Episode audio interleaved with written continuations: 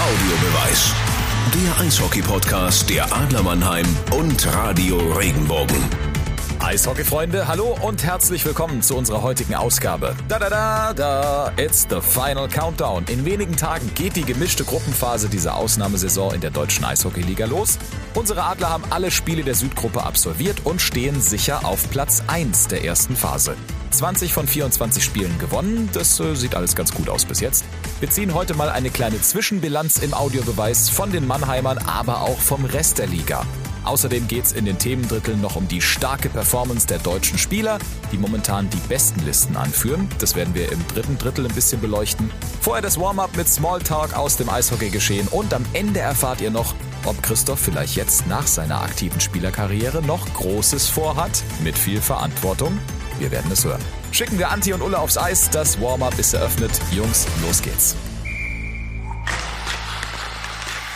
Ja Mensch, Servus, Christoph. Anti, grüß dich. Es ist mir mal wieder ein Fest, gemeinsam mit dir ein Warm-up durchzuziehen, um dann die drei Drittel schön knackig äh, zu spielen und dann noch sogar ins Eins gegen Eins zu gehen heute. Ich starte mal mit dem Warm-up und die Adler waren mal drittbestes Team auf der ganzen Welt, was nämlich die Länge der Spiele angeht, mit den Kölner Haien zusammen natürlich. Das Spiel 2008 zum Ostermontag hin, ja, ist nicht mehr das drittlängste Spiel der Welt, sondern, und jetzt kommt's, in Weißrussland ist das Ganze getoppt worden, nämlich Grodno gegen Gommel. Das ist jetzt das drittlängste Spiel aller Zeiten, nämlich mit 169 Minuten und vier Sekunden. Und das Spiel, bei dem du ja mit dabei warst, Christoph, damals war 168 Minuten und 16 Sekunden. Du warst dabei? Traurig? Das ist, äh, wenn du darüber sprichst, weiß ich heute noch ganz genau, äh, wo ich überall Blasen am Körper hatte und Schürfwunden äh, von den nassen Ausrüstungsgegenständen. Und ich weiß auch noch ganz genau, in was für einer Position ich die nächsten 24 Stunden auf der Couch mit, ähm, mit der Wund- und Heilsalbe verbracht habe. Ähm, schön, dass wir da von Platz drei abgelöst wurden. Ähm, das war ein Wahnsinnserlebnis. Leider sind wir nicht als Sieger vom Eis gegangen damals mit den Adlern, aber war schon, boah, da tut's mir, tut's mir heute noch, heute noch weh in den, in den Gliedern und an gewissen Körperstellen, wenn ich daran zurückdenke. Ja, an euch Spieler denken da natürlich alle, wie es mir dabei ging. da denkt keiner dran. Ich habe damals das Spiel kommentiert und ähm, weiß noch, in den Drittelpausen bin ich dann ähm, da die Tribüne hoch und runter gelaufen, einfach um irgendwie frisch zu bleiben. also es war schon, ähm, ja, ähm, ich weiß noch, die damals haben die die Frauen sogar der Ausländer bei beim beim Webradio zugehört, weil da ist ja nicht jedes äh, Spiel im Fernsehen übertragen worden.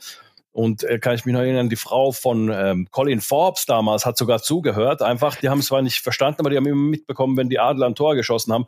Dann hat äh, am nächsten, übernächsten Tag hat sie zu mir gesagt, du hast sogar ein paar Mal gegähnt. Das ist mir gar nicht aufgefallen. Also war schon eine Herausforderung für alle. Ja, da haben, glaube ich, einige Leute in der Arena zwischendurch gegähnt. Ich äh, korrigiere mich, aber wir haben irgendwie mit 12, 13.000 Zuschauern angefangen, das Eröffnungsbully.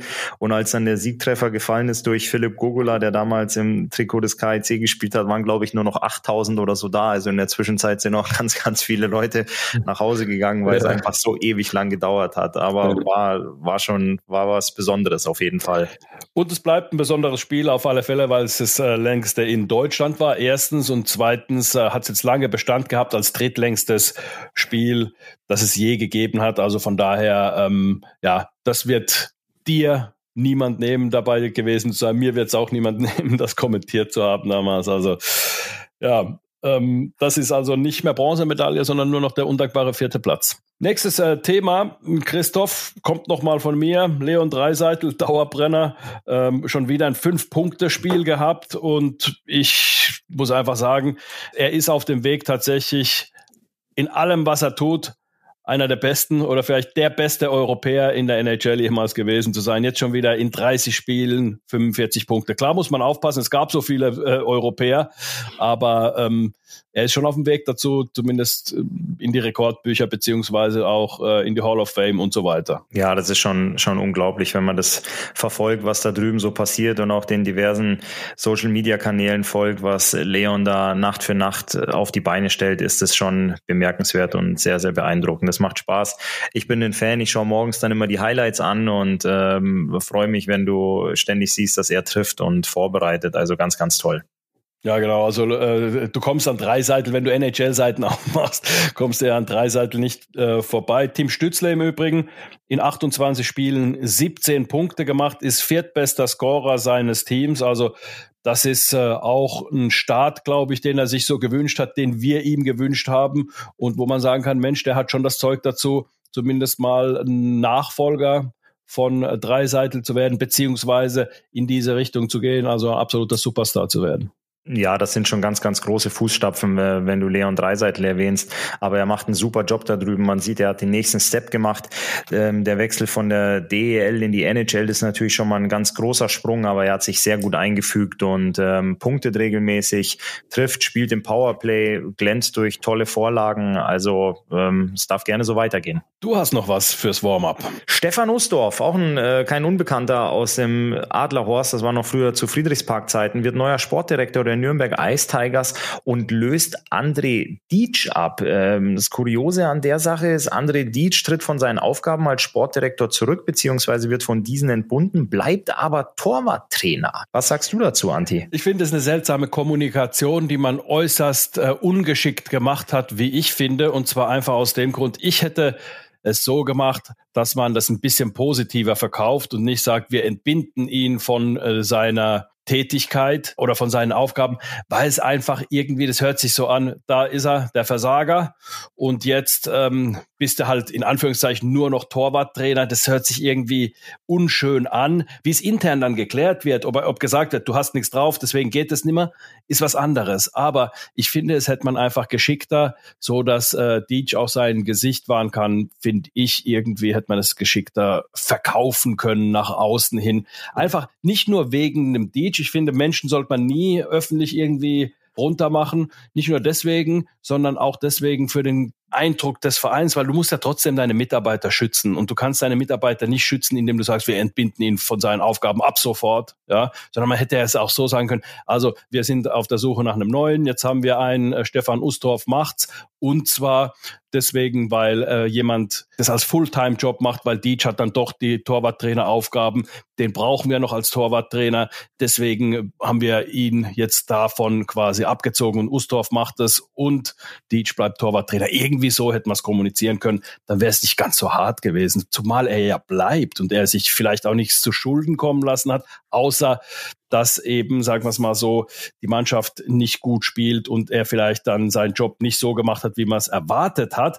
Aber das ist kein Vergehen, in dem man ihn öffentlich in die Pfanne haut. Ja, aber die, ich gehe mal schon davon aus, dass die Kommunikation okay war, weil sonst wird er ja auch nicht bleiben ähm, und seine Aufgaben als, als Torwarttrainer weitermachen. Aber mit Stefan Ustorf haben die Ice Tigers definitiv einen Mann gefunden, der die letzten Jahre auch Erfahrung hinter der Bande sammeln konnte bei den Eisbären Berlin, den äh, deutschen Markt sehr gut kennt. Ähm, ähm, ja, ist in der DEL mit allen Wassern gewaschen, war ja für die Adler aktiv, damals noch für, für Kaufbeuren sogar, ähm, dann zwischendurch in Krefeld und sehr lange und sehr erfolgreich bei den Eisbären Berlin. Also da ist denen schon ein guter Fisch ins Netz gegangen. Das äh, sehe ich absolut auch so. Ich äh, habe ja die letzten zehn Jahre oder eigentlich die letzten 20 Jahre, aber die letzten zehn Jahre intensiv das deutsche Nachwuchs-Eishockey äh, beobachtet und du konntest den Stefan damals auch schon immer wieder überall bei den Endturnieren der Schüler äh, Bundesliga, beziehungsweise also heute heißt der U17 Bundesliga und dann ähm, der DNL konntest den immer überall sehen, auch bei Spielen und so weiter. Also der hat sich da schon lange ein Bild gemacht, hat ja da auch für die äh, Berliner da im Players Development gearbeitet. Also von daher ist es mit Sicherheit einer der der den Markt sehr gut kennt, auch gute Kontakte nach Nordamerika hat, war ja Scout für Los Angeles. Also von daher denke ich auch, dass es einer ist, der Kontakte hat, Ahnung hat, bestimmt auch den Drive hat. Wenn man ihn als Spieler kennt, dann weiß man, er hat viel Drive, was äh, den äh, Eishockeysport angeht. Also von daher denke ich auch, dass es eine gute Geschichte ist für Nürnberg, aber auch für die DEL an sich. Auf jeden Fall, da gebe ich dir recht. Ähm, sind wir mal gespannt, was, was in Nürnberg die nächste Zeit passieren wird. Dann werden Verträge verlängert. In Schwenningen ähm, verlängern die Kollegen Bessen und Huss in Krefeld, Glessel und in Iserlohn wird aufgelöst mit Ryan Johnston. Ähm, ich würde aber vorschlagen, Anti, wir springen schnell in die Kabine, machen uns nochmal kurz frisch, tapen den Schläger nochmal und starten dann ins erste Drittel. So machen wir's. Die Einlaufzeit ist beendet. So, die Südgruppe ist vorbei. Damit der Start ins erste Drittel. Und wenn man sich die Tabelle der Südgruppe anschaut, Adler Mannheim mit 58 Punkten vor dem zweiten Gut. Heute ist Montag, der 15.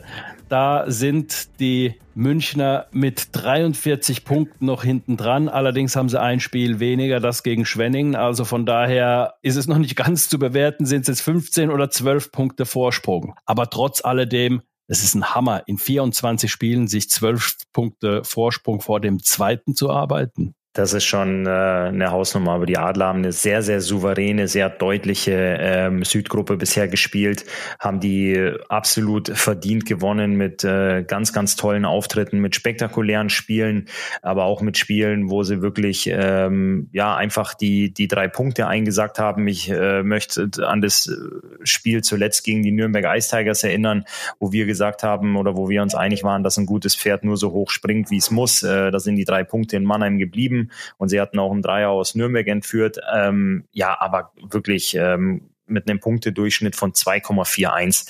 Das ist schon, das ist schon bemerkenswert. Ja, und äh, Sie haben es auch bestätigt dann äh, nach diesem äh, Nürnberg-Spiel, was wir vielleicht, also wir haben es ja nicht kritisiert an sich, sondern wir, wir sind darauf gekommen, dass das Pferd halt eben, wie du gesagt hast, nur so springt, wie es muss, ein gutes Pferd. Ähm, wenn man die letzten beiden Spiele sich auch anschaut, ähm, gestern gegen Augsburg 4 zu 2. Die Augsburger waren ja ein Team, was wirklich die Adler hat ärgern können. Immer ganz knappe Ergebnisse, sogar insgesamt aus den Spielen drei Punkte ähm, holen können. Also einmal einen und einmal zwei Punkte.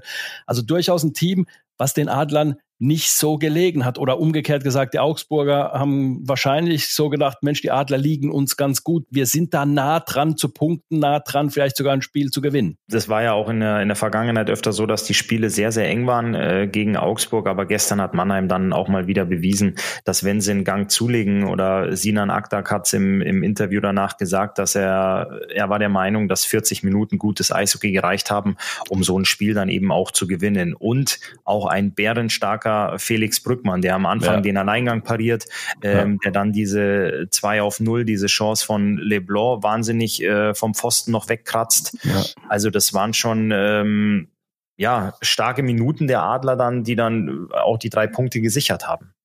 Definitiv. Also die Leistung war auch deswegen gut, weil was mir sehr gut gefallen hat, dass sie dem Gegner kaum Offensivzeit gegeben haben, koordiniert offensiv zu spielen, also in gute Schusspositionen zu kommen. In ihrer eigenen Zone haben sie wenig Schüsse zugelassen, wenig Offensivzeit für den Gegner und damit auch irgendwo den Gegner zermürbt. Und natürlich die Stärke der Augsburger, dieses Umschaltspiel äh, von Defensive, also von Scheibeneroberung zum Angriff. Da konnten sie sich kaum entfalten, die Augsburger. Also das hatten die Adler sehr gut im Griff und das sagt mir auch, wie gut die Vorbereitung auf das Spiel ist. Also was die Trainer auch zeigen, Mensch, in diesen Situationen müsst ihr so und so reagieren, dann können sie schon ihre Stärke dann nicht äh, entfalten. Also das hat mich auch beeindruckt, muss ich sagen. Das hast du, das hast du sehr gut analysiert, dass wenn du mal offensiv nicht so in Aktion trittst, dass du aber dann nicht komplett den Fuß vom Gas nimmst, sondern dich dann so weit auf deine Defensivarbeit konzentrierst und fokussierst, dass du den Gegner so weit weg wie möglich äh, vom eigenen Tor hältst. Und äh, das ist den Mannheimern sehr, sehr gut gelungen.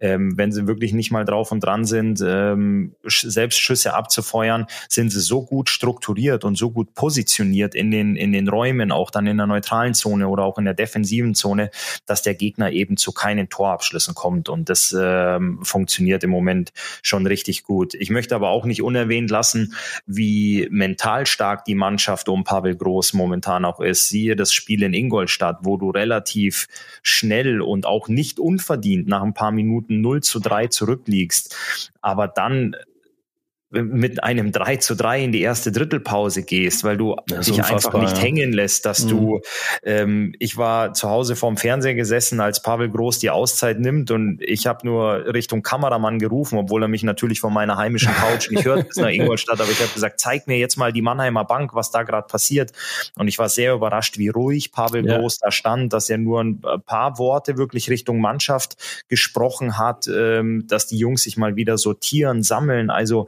er er hat da kein Feuerwerk abgebrannt oder äh, Wasserflaschen in der Gegend rumgeschmissen, ähm, sondern war wirklich sehr, sehr ruhig, sehr besonnen und äh, hat die Mannschaft wieder daran erinnert, was sie für Stärken hat. Und dann setzt die Mannschaft es relativ schnell um und macht mal kurzerhand drei Tore. Und ähm, das war schon ein, ein spektakuläres Eishockeyspiel, ein ganz, ganz tolles Eishockeyspiel. Und das spricht aber auch äh, die, ja, die von mir eben genannte mentale Stärke an, die die Mannschaft momentan einfach auch hat und Charakter. Also es ist ja auch so, äh, wenn du, wenn du dann noch ja, so ungefähr 53 Minuten zu spielen hast und 0 zu 3 hinten liegst, dann musst du dir eigentlich in Anführungszeichen nur sagen, Mensch, es sind noch 53 Minuten, also wir haben noch fast ein ganzes Eishockeyspiel, um äh, mal drei Tore zu erzielen, um dann äh, gleichzuziehen das ähm, haben sie ja auch öfter schon erlebt, in Spielen hinten zu liegen. In Augsburg waren sie hinten gelegen ähm, mit äh, 0 zu 3, haben dann noch gepunktet in dem Spiel. Also von daher, äh, die Jungs haben solche Sachen schon gelernt in dieser Saison. Und ich sage mal, so eine Saison dient natürlich auch da, äh, dafür, dass man eben solche Situationen durchlebt, den Glauben an sich auch findet, eine Begründung für den Glauben hat, weil es ja reicht ja nicht zu sagen, na ja, wir schaffen das schon, wir schaffen das schon, sondern zu wissen, wir können das. Also nicht nur, nicht nur vage zu glauben, na ja, es ist ja im Eishockey alles möglich, bla, bla, bla, sondern einfach zu wissen, auch das erlebt zu haben, wir schaffen es auch, hinten zu liegen und das Ganze zu drehen und dann noch sogar zu punkten oder zu gewinnen. Das hat die Mannschaft erlebt und das hat sie mit Sicherheit auch angewendet. Es war ganz witzig. Ich habe nach dem Spiel dann den Pavel gefragt, Mensch, Pavel, das Spiel hat ja alles gehabt, was sich der Zuschauer wünscht, hat das Spiel auch alles gehabt, was der Trainer sich nicht wünscht. Und äh, genauso war es auch. Also da waren viele Elemente dabei, äh, die sich der Pavel so natürlich nicht gewünscht hat, aber er ist sich trotzdem, das ist ja immer das Ding, die Trainer sehen es oftmals anders, das Spiel, weil sie gucken natürlich aus dem Auge, wie diszipliniert taktisch spielt meine Mannschaft, ähm, wie ist die Umsetzung der Pässe, also wie, wie ist die, wie ist die Ausführung des Spiels. Also es reicht ja nicht, dass man taktisch gut spielt, sondern man muss auch in der Ausführung gut sein. Und solche Sachen eben, und da war der Pavel natürlich nicht mit allem zufrieden, ist ja völlig klar, aber mit vielen Sachen war er dann hinten raus sehr zufrieden, wie die Mannschaft dann aufgetreten ist. Also äh, es war auch ein Wechselbad der Gefühle für die Coaches, die natürlich so ein Spiel viel, viel strenger sehen als wir, die eigentlich unterhalten werden wollen. Es beginnt die letzte Spielminute im ersten Drittel. Das ist aber dann auch mal schön, dass du nicht, dass so ein Spitzenspiel nicht so taktisch geprägt ist, sondern mhm. dass wirklich beide Mannschaften mit offenem Visieren unterwegs waren. Ein, ein frühes 3 zu 0 hat natürlich äh, die Adler auch dazu aufgefordert, offensiv zu spielen. Ähm, das mussten sie dann auch, das konnten sie sehr, sehr gut umsetzen. Und da hat sich jeder Zuschauer, ähm, der zu Hause vor dem Bildschirm saß, sehr, sehr drüber gefreut und natürlich gibt Pavel ein, ein schmunzelndes Interview danach, wenn er mit drei Punkten nach Hause fährt, äh, nach einem, nach einem 6-4. Wenn es andersrum gelaufen wäre, wäre er wahrscheinlich nicht ganz so happy gewesen, aber so kann er, glaube ich, damit leben. Dann zeigt er in der Analyse danach wahrscheinlich nicht die ersten sieben Minuten, die lässt er mal äh, getrost unter den Tisch fallen und sagt aber dann der Mannschaft, was sie, was sie richtig gemacht hat, was sie gut umgesetzt hat und äh, wird sie aber daran erinnern, äh, das nächste Mal doch den Wecker ein paar Minuten früher zu stellen, dass die Jungs auch bereit sind, wenn das Spiel losgeht. Genau, man spricht da von den Busbeinen, das war ein Auswärtsspiel, also die Beine waren noch bisschen schwer oder man war noch im Bus gedanklich und so weiter. Da gibt's da so ein paar, ich nenne es mal in Anführungszeichen Floskeln, die man dann da auch anwenden kann, um ein bisschen ähm, ja, die Mannschaft zu schützen, wenn sie eben, man muss ja nicht draufhauen, man, jeder hat's ja gesehen, dass die ersten paar Minuten nicht so hundertprozentig geklappt haben. Richtig, und apropos Busbeine, da schauen wir jetzt gleich im zweiten Drittel mal drauf, wenn wir mal die ganze Liga bisher ein bisschen analysieren und auch äh, ansprechen, was äh, die Teams demnächst erwartet. Äh, apropos Bus, da gibt's ein paar längere Busfahrten. Das werden wir jetzt gleich mal im zweiten Drittel besprechen.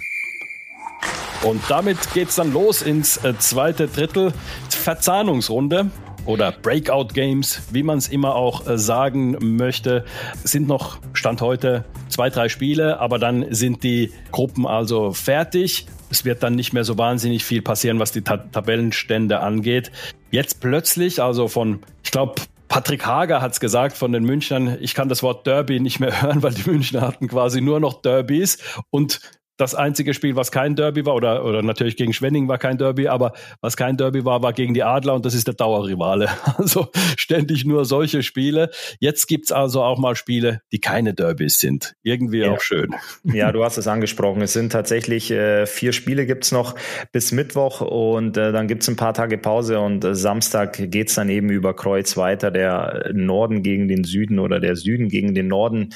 Und ähm, ja, dann wird es, äh, dann wird es echt sehr, sehr interessant. Also ich freue mich sehr drauf. Äh, ich gehe da auch mit Patrick Hager mit. Du hast ja wirklich nur noch, nur noch Derbys gehabt. Ähm, Ob es jetzt äh, Köln-Düsseldorf ist oder Düsseldorf-Krefeld oder eben im, im Süden, wie du schon angesprochen hast, die ganzen bayerischen Derbys oder auch die Adler gegen Schwenningen. Und jetzt gibt's dann ein paar längere Busfahrten für die Jungs, vielleicht auch die eine oder andere Übernachtung in einem Hotel, wenn es äh, möglich sein wird. Das, was die Mannschaften, die Teams, die Trainer, die Spieler eigentlich ja auch gewohnt sind. Ähm, was du eben gesagt hast mit Busbeinen, ist halt folgendes, wenn du zwei, drei Stunden im Bus sitzt und aufsteigst und äh, direkt spielen sollst, das sind Teams aus äh, ja eigentlich nicht mehr gewohnt, weil man reist ja doch einen Tag früher an, ähm, hat nochmal ein Training in der Früh, so einen lockeren Aufgalopp und ist dann fit und ausgeruht, wenn es eben ans Spiel geht. Und das war jetzt die ganze Zeit eben nicht. Aber jetzt kommt es wieder dazu, dass man dann doch ein paar Stunden mehr im Bus sitzt. Da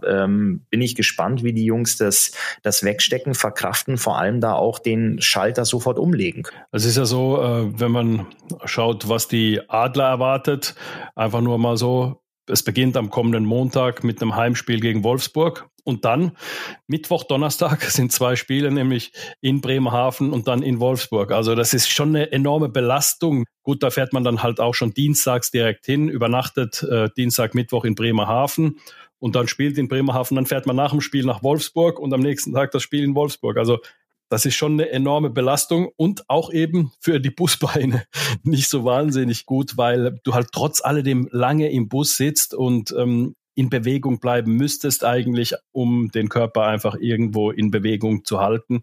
Also es ist alles auch herausfordernd, aber du hast auch vorhin gesagt, also jeder hat dieselben Bedingungen, jeder hat dieselben Voraussetzungen. Von daher ist Eishockey oder DEL wieder das, was es eigentlich immer war. Ne? Auf jeden Fall. Und du hast jetzt, äh, wenn wir mal bei, bei Adlersicht bleiben oder wir schwenken auch mal rüber, picken uns ein Team aus der Nordgruppe raus, die Kölner Haie.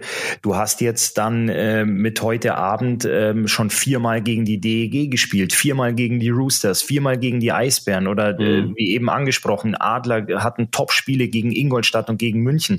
Und jetzt auf einmal kommst du von, von Teams weg, die du so ein bisschen aus dem FF äh, kennst und ähm, spielst auf einmal gegen andere Teams. Also du musst dich auch auf deinen Gegner einstellen, wie du es angesprochen hast. Wenn dann auf einmal Bremerhaven Wolfsburg kommt, beginnt halt auch eine, eine, eine Mannschaftssitzung nicht mit den Worten, Jungs, wir kennen unseren Gegner, wir wissen, was uns erwartet, sondern es kommt ja was komplett Neues auf die Mannschaften zu, wo sie sich nicht nur darauf einstellen müssen, dass die Fahrten länger sind, dass sie abends nach dem Spiel nicht wieder äh, direkt nach Hause fahren und im eigenen Bett liegen, sondern sich auch dann mal ähm, damit abfinden, finden müssen, zwei oder drei Tage unterwegs zu sein, aber halt auch eben das, äh, der andere Gegner, das andere Spielsystem, vielleicht eine, eine andere Härte, ein physischeres Spiel in, in Berlin oder auch in Wolfsburg, was die Teams dann erwartet.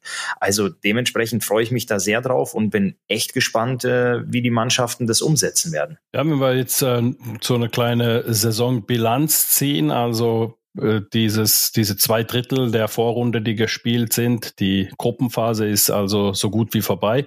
Gibt es da irgendwas, wo du sagst, Mensch, diese Mannschaft hat mich besonders positiv überrascht? dass du dann auch ein bisschen begründen kannst, warum nicht nur einfach so äh, Tabellenstand, oh, ist doch gar nicht so schlecht, sondern ähm, die Adler haben wir ja schon besprochen, das ist natürlich eine Hammerleistung mit äh, 2,417 Punkten pro Spiel. Das ist ein absoluter Hammer, wie ich finde.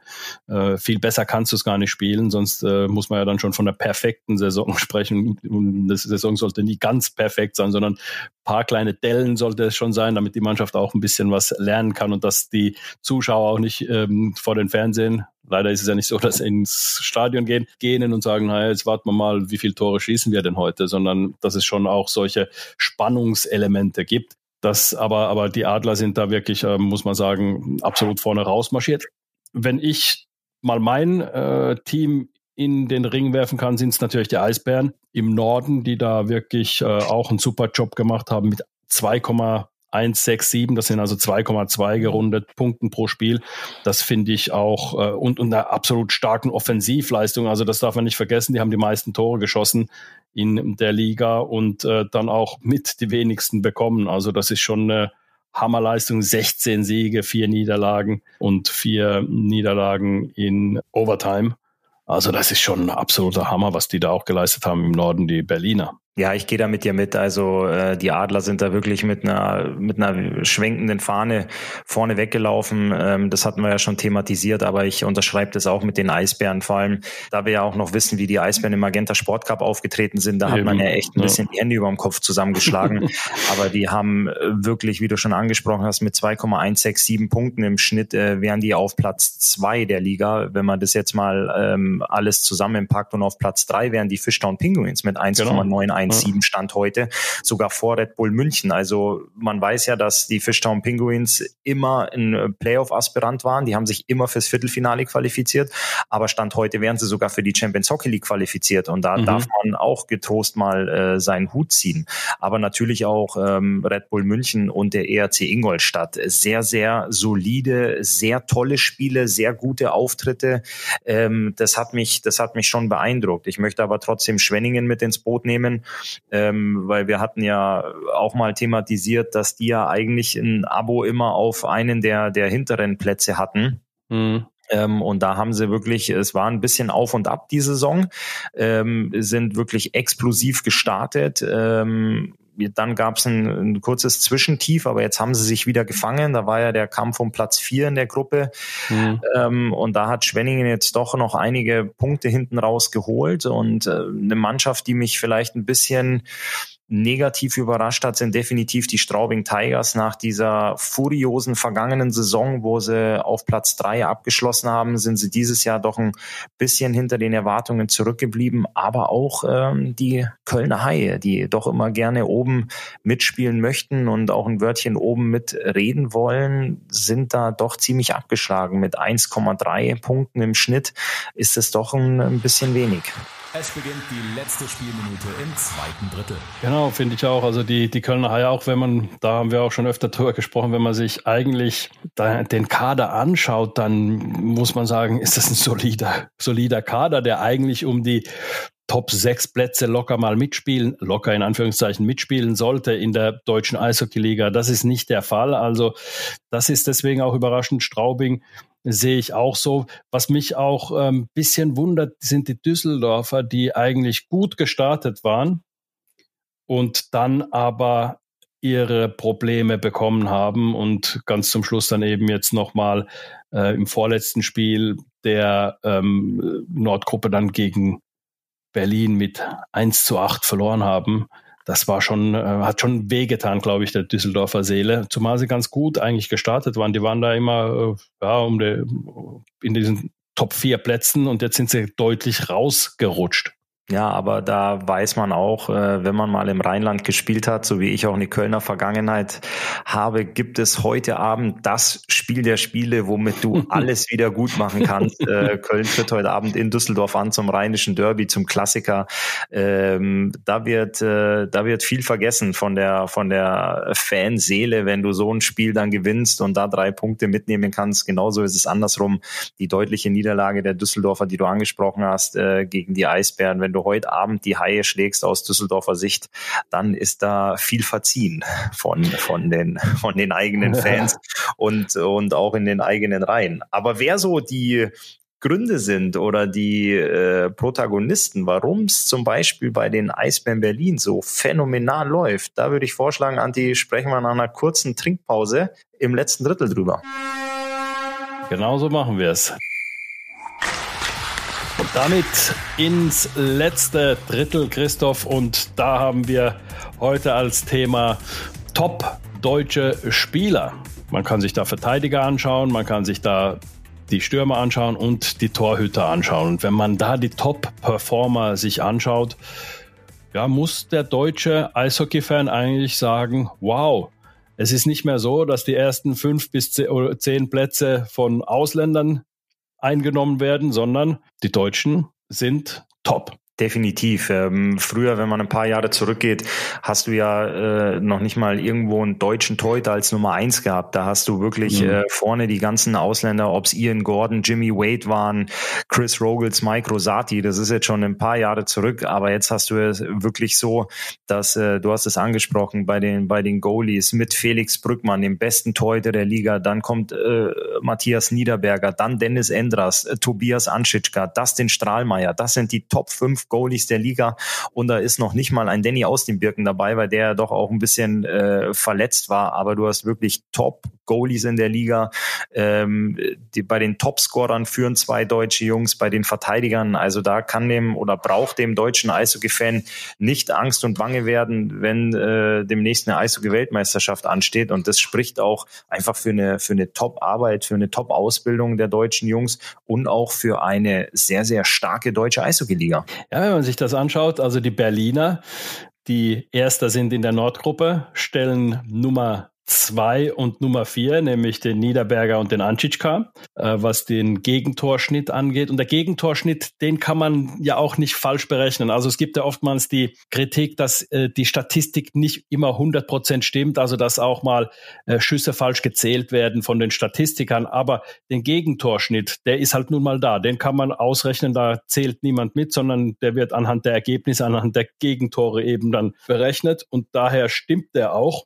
Und das ist ein zuverlässiger Wert. Und in der Nordgruppe, also sind Nummer zwei und vier. Und in der Südgruppe sind Nummer eins und drei Brückmann und Entras und wie gesagt zwei und vier sind Niederberger und Anschischka von den Berlinern. Also die Top-Teams haben auch die besten Torhüter oder das beste Torhüter gespannt, wobei Anschischka natürlich nicht ganz so viele Spiele gespielt hat wie Niederberger, klar, aber Entras und Brückmann, die sind ja Nummer eins und Nummer eins. Also da gibt's ja kein, kein Nummer zwei momentan. Ja, du hast es gerade super erklärt äh, mit dem Gegentorschnitt, dass du einfach halt sagst, okay, der hat so und so viele Spiele, so und so viele Gegentore und das wird dann gegengerechnet mit dem dem Schnitt. Und bei Schüssen aufs Tor ist es ja wirklich so, auch wenn du jetzt mal einen Befreiungsschuss aus einem eigenen Drittel abfeuerst und der theoretisch aufs Tor gehen würde, ähm, dass der Torwart den einfach nur abstoppt, gilt dies ja als Torschuss. Deswegen ist äh, so ein Bild ja manchmal etwas verzerrt, wenn man sagt, äh, du hattest 36 Torschüsse und davon waren aber vielleicht 25 ähm, aus der eigenen Hälfte abgefeuert, was den Torwart ja nicht wirklich äh, auf einen Prüfstein stellt. Mhm. Aber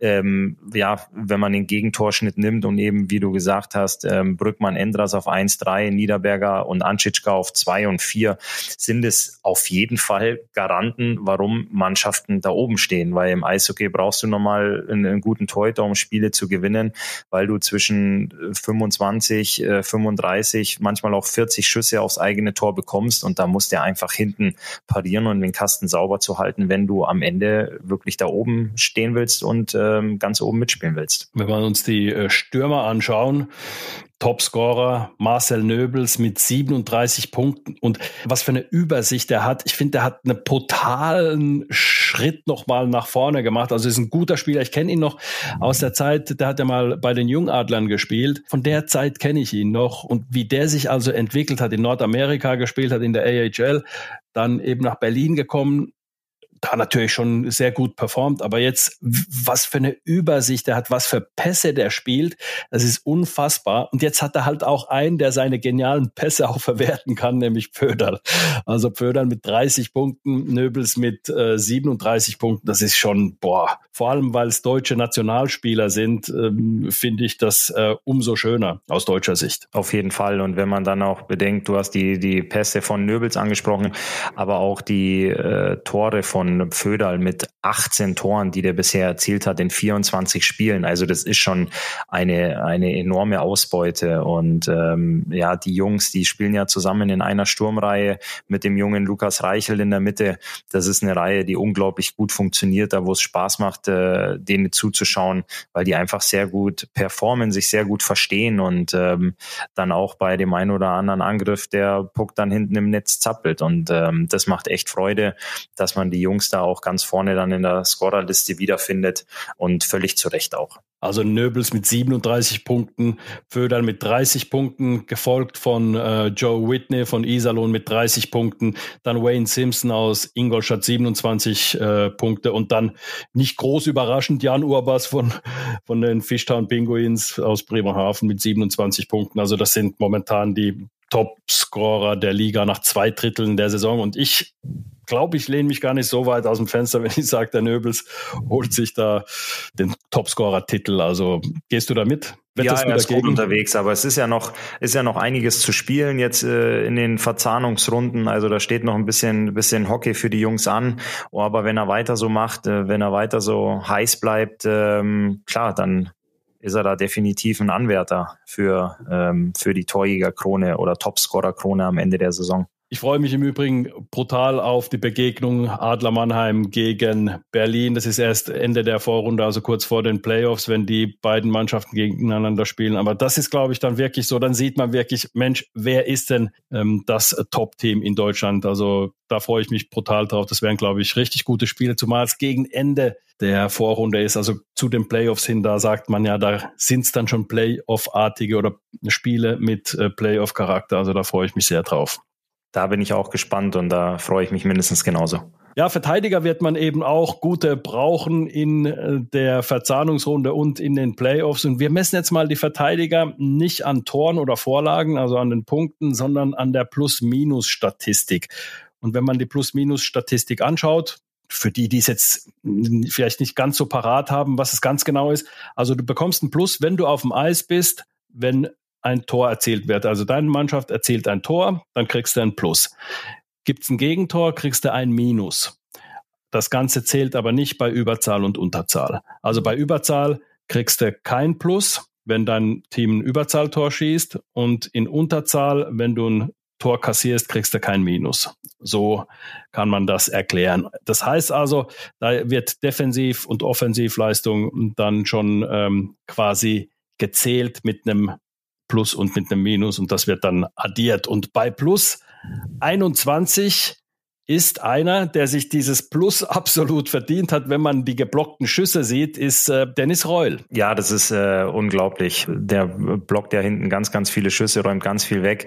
Aber da siehst du einfach, dass Dennis äh, eine absolute Macht hinten in der Verteidigung ist, dass da wirklich wenig anbrennt und er aber auch in der Vorwärtsbewegung ähm, da sehr, sehr effektiv ist. Das heißt, du musst es ja irgendwie auch schaffen, wenn du die Scheiben hinten blockst, wieder nach vorne zu transportieren, dass die Stürmer die aufnehmen können und verwerten können. Und ein Plus-Minus Minuswert von plus 21 nach 24 Spielen. Das ist schon ähm, sehr, sehr aussagekräftig, weil doch Spiele regelmäßig im Über- beziehungsweise im Unterzahl entschieden werden. Und das heißt aber, dass Dennis wirklich fast jedes Spiel ähm, bei einem geschossenen Tor in numerischer Gleichzahl auf dem Eis ist. Also Hut ab, Dennis. Also das ist schon eine sehr, sehr starke Leistung. Und die geblockten Schüsse, da ist natürlich auch wieder so eine Sache, was wird als geblockter Schuss gewertet und äh, was nicht. Wie machen es die Statistiker? Aber da liegt er auch vorne mit 53 geblockten Schüssen. Und das Spiel gegen München, das letzte Heimspiel gegen München, dieser 2 zu 0 Sieg, da hat ja äh, in einem Wechselreul allein drei Schüsse geblockt, die gut und gerne hätten Tore sein können. Also er ist sich da auch nicht zu schade. Und das ist ganz witzig, was er danach gesagt hat, nachdem er da wirklich da drei Schüsse innerhalb von einer Minute geblockt hat, sich da wirklich richtig reingeschmissen hat in diese Schüsse. Also damit meine ich nicht, dass er dann gelegen hat, sondern einfach in den Schuss reingedreht hat. Und wurde er gefragt, ja Mensch, äh, hast du aber auch einen ganz schönen Beitrag geleistet? Ich gesagt, na, am Ende des Tages werde ich dafür bezahlt. Da musste ich auch schmunzeln, ähm, wo Dennis Reul gesagt hat, dass er am Ende des Tages dafür bezahlt wird, aber er weiß, dass er für die defensiven Aufgaben Aufgaben zuständig ist. Er kennt seine Aufgabe und er erfüllt seine Aufgabe wirklich par excellence und mit Bravour. Und dann, wenn man sich die anderen Verteidiger anschaut, und das ist auch das Erfreuliche, also Dennis Reul nehmen wir mal raus als den Top-Verteidiger der Liga anhand des äh, Plus-Minus-Wertes. Dann hast du von den Eisbären äh, John Ramage, nachweislich kein Deutscher, mit äh, plus minus 17, also plus 17.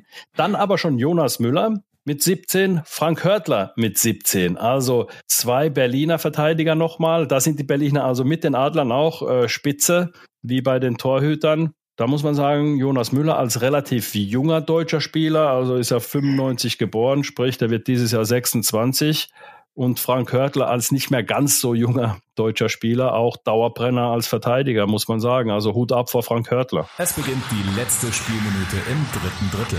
Da ist es eben auch wie in allen anderen Statistiken wieder schön zu sehen, dass äh, so viele deutsche Jungs da mit dabei sind und äh, ja, ihre Aufgaben in ihren Teams nicht nur erfüllen, sondern da wirklich vorweggehen und äh, Spiel für Spiel Top-Leistungen zeigen. Also sehr erfreulich, was die Deutschen leisten. Wir werden natürlich noch andere deutsche Leistungen uns anschauen. Und zwar nicht, weil es uns ähm, irgendwie wichtig ist, wer aus welchem Land kommt, sondern für das deutsche Eishockey. Und da zählen halt nun mal die Deutschen. Wir werden uns in den nächsten Folgen auch ein bisschen mit den jungen Spielern, mit den U23-Spielern befassen und äh, wer da die Tops Flops wollen wir nicht sagen, aber äh, wer da die Tops sind und wer äh, sich noch ähm, ja, so entwickeln kann, dass er ein, ich sag's mal, ein Marcel Nöbels wird oder irgendwie sowas oder ein Dennis Reul in der Verteidigung. Also diese top deutschen Beispiele. Damit Ende der regulären Spielzeit. Sind wir am Ende des letzten Drittels angelangt und gehen ins 1 gegen 1. Ich bin bereit, Anti. Schieß los. Christoph, du bist ja inzwischen ein ausgewiesener Experte. Spätestens hier bei uns im Podcast, in unserem gemeinsamen Podcast, Christoph, hast du es ja bewiesen, dass du ein Experte bist. Ich bin von einigen Leuten gefragt worden und deswegen gebe ich dir diese Frage weiter. Mensch, der Christoph in dem Podcast, er ist redegewandt, er kann analysieren. Das sind doch Eigenschaften, die ein Top-Trainer auch braucht. Also auch reden können vor der Mannschaft, glaubwürdig sein vor der Mannschaft. Kannst du dir vorstellen, irgendwann ein DEL-Trainer zu sein? Wow, ähm, das ist eine tolle Frage. Das ist eine sehr, sehr spannende Frage, weil das natürlich ähm, ein Thema ist, mit dem man sich, desto näher man seinem eigenen Karriereende als Spieler kommt, ähm, auch beschäftigt und ähm, das auch mal mit aufnimmt und ähm, auf den Tisch legt, ob man das selber hinbekommt, ob man das ähm, umsetzen kann. Ähm, desto länger ich gespielt habe, desto mehr Trainer habe ich auch gesehen. Ähm, die sieht man leider auch kommen und gehen. Da gibt's ja diese ganz tolle Floskel in, in der Spielerkabine, wenn man einen Trainer hat und vielleicht auch einen schlechten Start hat, dann gab's immer den Witz, ähm, der Coach sieht bei uns leider den Weihnachtsbaum nicht oder der bekommt keine Winterjacke, weil die Winterjacken erst später ausgeteilt werden. Die gibt's noch nicht im, im August. Ähm, nein, aber man, man sieht natürlich viele Jungs, man sieht viele Coaches und äh, nimmt die, die guten Sachen gerne auf. Ähm, bei vielen Sachen ist es wirklich so, dass man auch ab und zu leider den Kopf schütteln muss bei manch Gesagtem oder vielleicht auch bei der einen oder anderen Trainingsübung, wo man den Sinn vielleicht nicht erkennen mag. Aber um das abzukürzen, ich äh, finde das eine sehr, sehr spannende Aufgabe. Ich ähm, könnte mir das sehr gut vorstellen, mich vor eine Mannschaft zu stellen und ähm, einer Mannschaft auch äh, eine taktische Vorgabe zu geben, ähm, ein, ein Spielkonzept, das Ganze auch glaubwürdig rüberbringen und auch jeden einzelnen Spieler äh, sehr, sehr wertschätzen, ihm auch das Vertrauen schenken, ihm eine Aufgabe zuteilen, ähm, in der er aufgehen kann, die er erfüllen kann und ihn auch wissen lassen, dass er, wenn er seine Aufgabe umsetzt und erfüllt, ein ganz wichtiger Teil, ein ganz wichtiges Element in einer erfolgreichen Mannschaft sein kann.